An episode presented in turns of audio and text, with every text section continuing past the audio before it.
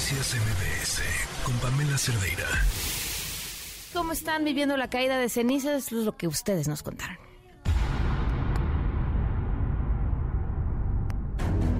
Pues parece que está nevando, pero en lugar de nevar nieve, nieva, neva ceniza, Puebla, toda esa parte está pero bien Capricornio.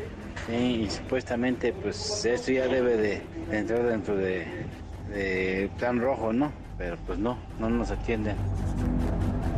Vivo en Puebla y trabajo en Cholula, en San Pedro Cholula. Todo el día de ayer con ceniza. En la tarde-noche llovió. Entonces se ha, vuelto una situación complicada. Ahorita la ciudad de Cholula se está limpiando, pero todavía hay muchas calles en las que la ceniza está amontonada y pues sí es un verdadero problema. Fíjate que yo vivo en el municipio de Catepec y sí, por toda la zona ha amanecido con, con una capita de ceniza. Afortunadamente nada serio, me refiero a garganta, ojos. No hemos sentido ni he visto vecinos, familiares, en lo personal, nada más que la, la capita de ceniza, pero todo bien, aunque sí espantados por lo que pueda pasar. Pues yo vivo aquí en Iztapalapa, acá en Palmitas, de la boca 7 para arriba. Pues no, bendito Dios, no nos han caído cenizas, pero sí se oyen.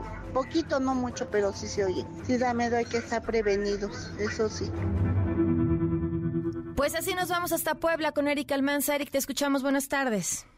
¿Qué tal, Pamela? Un saludo a ti y a todo el auditorio. Pues esta tarde la Coordinación Nacional de Protección Civil y el gobierno local, así como los municipales de zonas aledañas al volcán Popocatépetl, realizaron un simulacro de evacuación en Santiago Chalicintla, así como la revisión de las 10 rutas de evacuación del Coloso para poder actuar en caso de una contingencia. Y en este acto, la titular de la propia coordinación, Laura Velázquez, sentenció que aún eh, no se llega a niveles de peligrosidad como los que se vivieron en el 97, 2001, 2013 y 2019. Vamos a escuchar parte de lo que mencionó.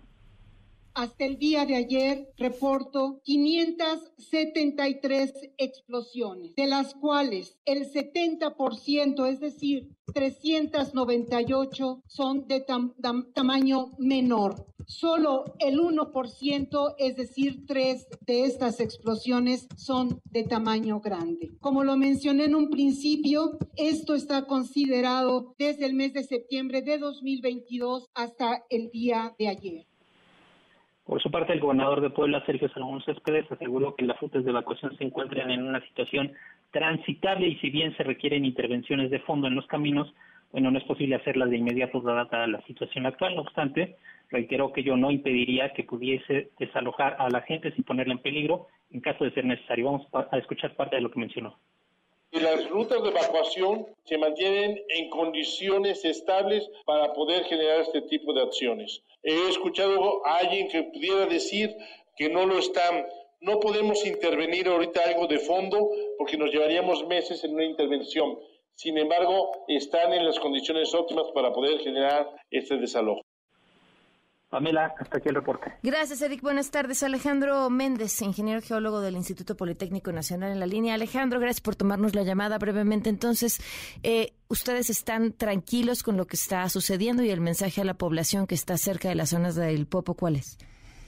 Pues mantener la calma, seguir las indicaciones de la Coordinación Nacional de Protección Civil. Actualmente todavía no tenemos la suficiente información para saber cómo está comportando más adelante el volcán y pues seguir observando. ¿Qué tendría que ser indicativo de una mayor alarma que implicara eh, que la gente tuviera que salir de la zona donde están y que, bueno, fuera inminente eh, ya pues el siguiente paso del volcán? Pues lo primero es que se tendrían que detectar mucho más sismos de los que están actualmente, ¿no? Eh, tener, tener mucho más eh, explosiones dentro del cráter y principalmente la deformación de la estructura completa del volcán.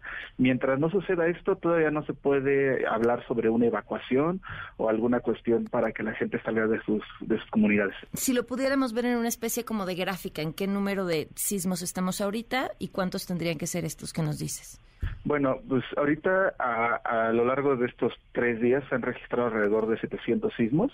Tendrían que detectarse para una erupción inminente más de mil sismos por día. En este caso todavía no llegamos a ese punto. Perfecto, pues muchísimas gracias Alejandro por tomarnos la llamada. Muchísimas gracias, Paula. Pa Pamela. Pamela, perdón, Pamela. Noticias MBS con Pamela Cerdeira.